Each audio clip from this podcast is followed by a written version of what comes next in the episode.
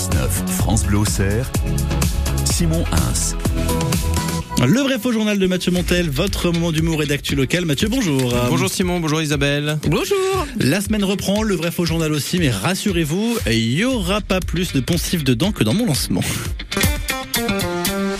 J'espère que vous l'avez apprécié ce lancement que je vous ai écrit. Magnifique. On commence avec le domaine du Roncemet dans Lyon. Des écologes vont être construites. Alors c'est un des grands projets touristiques du département et c'est marrant parce que sur la photo de l'article, euh, c'est juste des cabanes en bois. D'accord. Et c'est vrai que souvent, quand il y a quelqu'un qui vous présente un projet et qui met écho devant, ça joue sur la synchronisation de vos sens. Parce que vous entendez écho mais vous voyez pourri. Vous serez accueilli dans un éco-camping. Traduction, c'est perdu dans la cambrousse, on n'a pas passé la tondeuse et il faut aller faire caca dans les bois. Voilà. Moi par exemple, je fais de l'éco-consommation. Ah oui, tu manges bio? Non, je suis pauvre.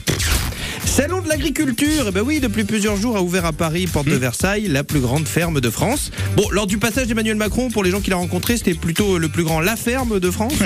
Puis là, il a pas le choix. Salon de l'agriculture, c'est devenu un passage obligé pour les présidents.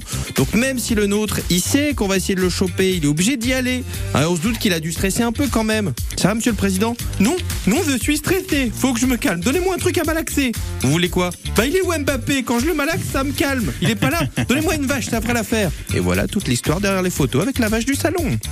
Hier, c'est joué Agia Lorient.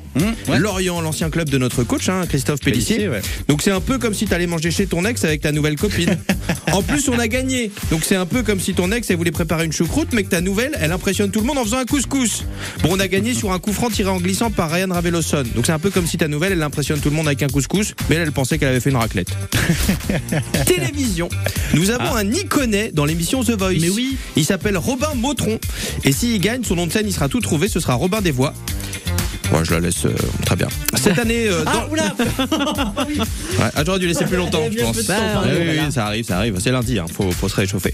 Donc cette année, euh, dans les jurys, il y a le duo Big Flo et Oli. Et celui qui a dû être le plus intéressé par cette arrivée, c'est pas le public, c'est l'ingénieur de l'émission. J'ai regardé le show.